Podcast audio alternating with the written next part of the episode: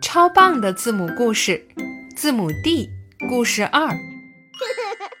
放假了，小狗哥哥高兴极了，于是他带上自己最喜欢的饮料和骨头，准备去度假。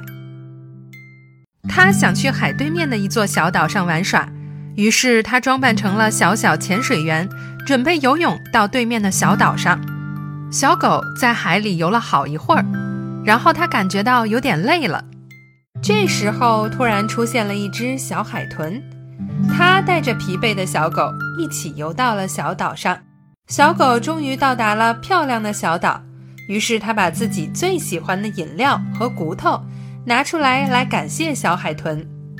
小朋友们，海豚会吃小狗给的骨头吗？Drink，饮料；dog，狗；dolphin，海豚。Diver，潜水员